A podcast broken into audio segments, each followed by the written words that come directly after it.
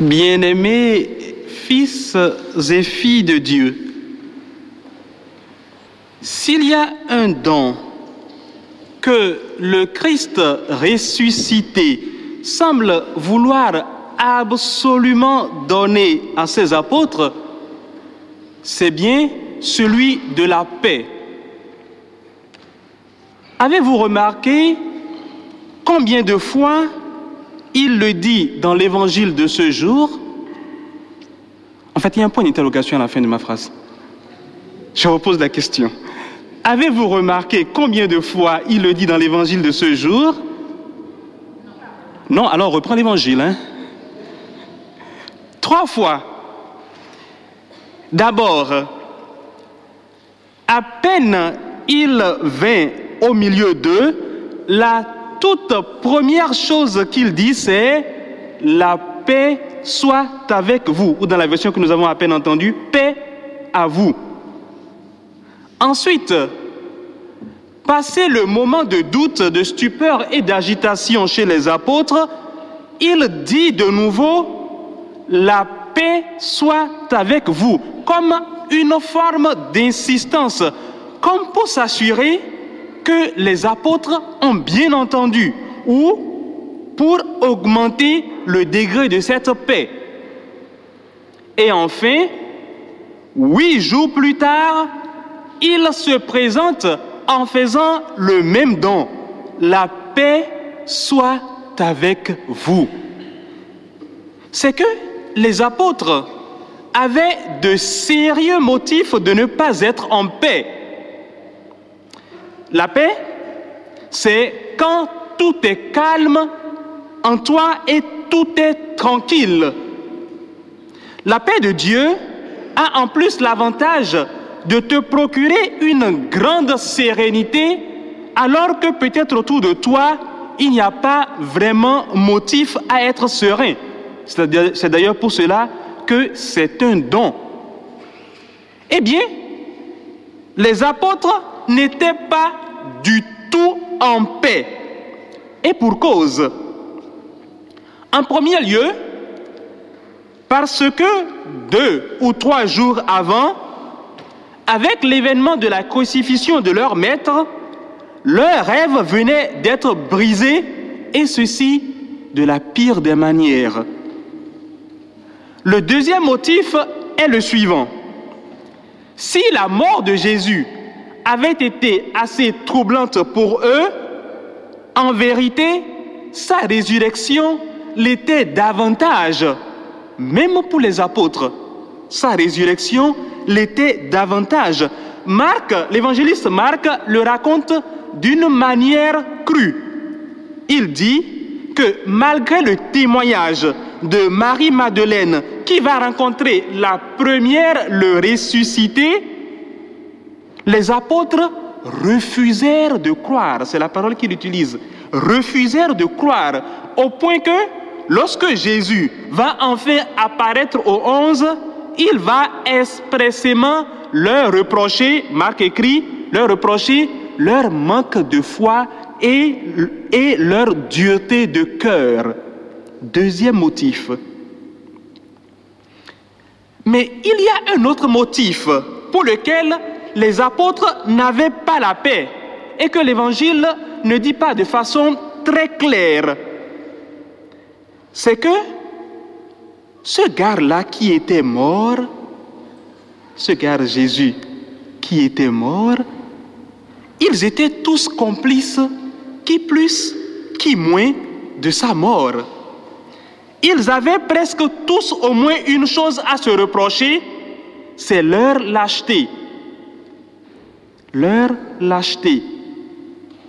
Leur situation était semblable aux frères du patriarche Joseph. Vous connaissez le patriarche Joseph dans le livre de, de la Genèse, n'est-ce pas?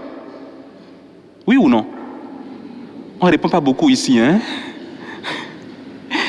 Leur situation donc était semblable aux frères du patriarche Joseph dans le livre de Genèse quand en Égypte ils découvrirent que leur frère Joseph, qu'ils avaient vendu comme esclave, se tenait devant eux occupant la fonction de premiers ministres, ils commencèrent à craindre les représailles.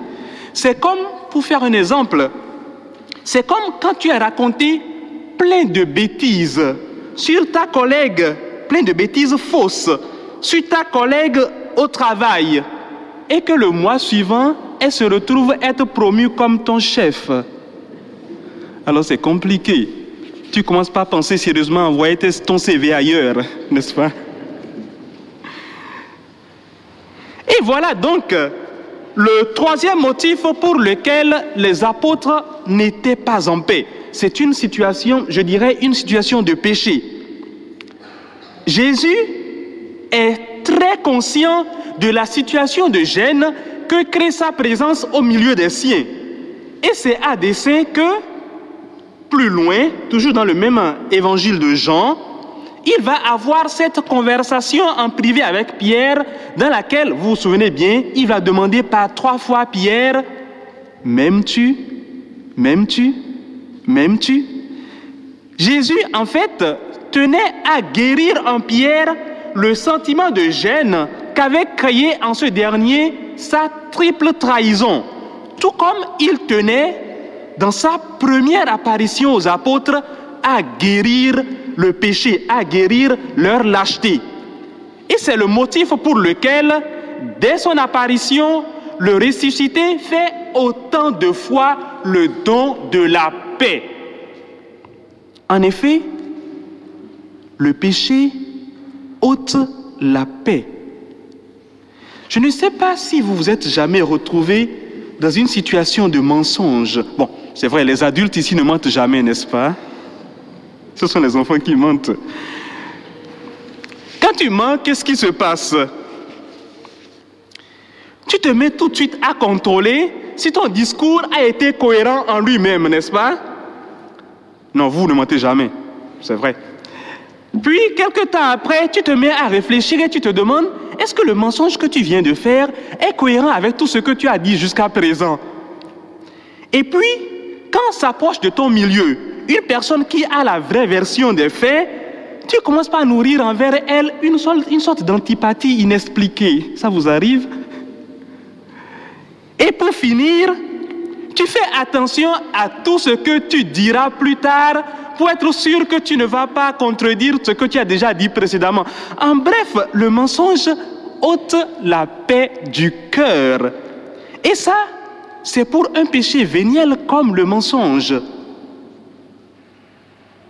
Que dire de péché plus grave J'ai rencontré une fois une dame qui, à bord de sa voiture, par accident, a tué un passager.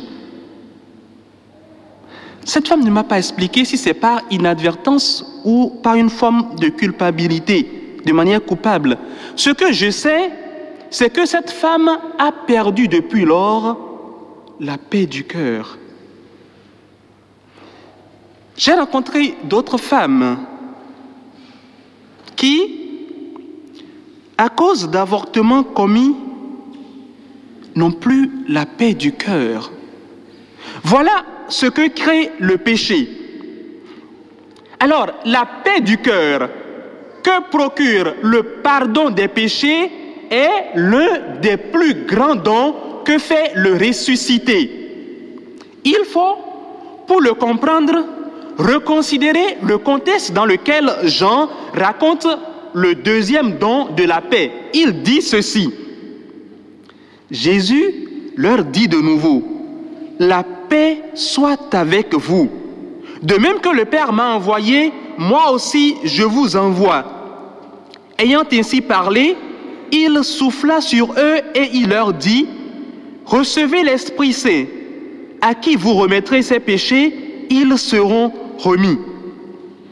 Dans un même chapitre, je dirais, dans un même geste, le ressuscité donne la paix envoie les apôtres à leur tour transmettre cette paix et leur donne le Saint-Esprit pour la rémission des péchés.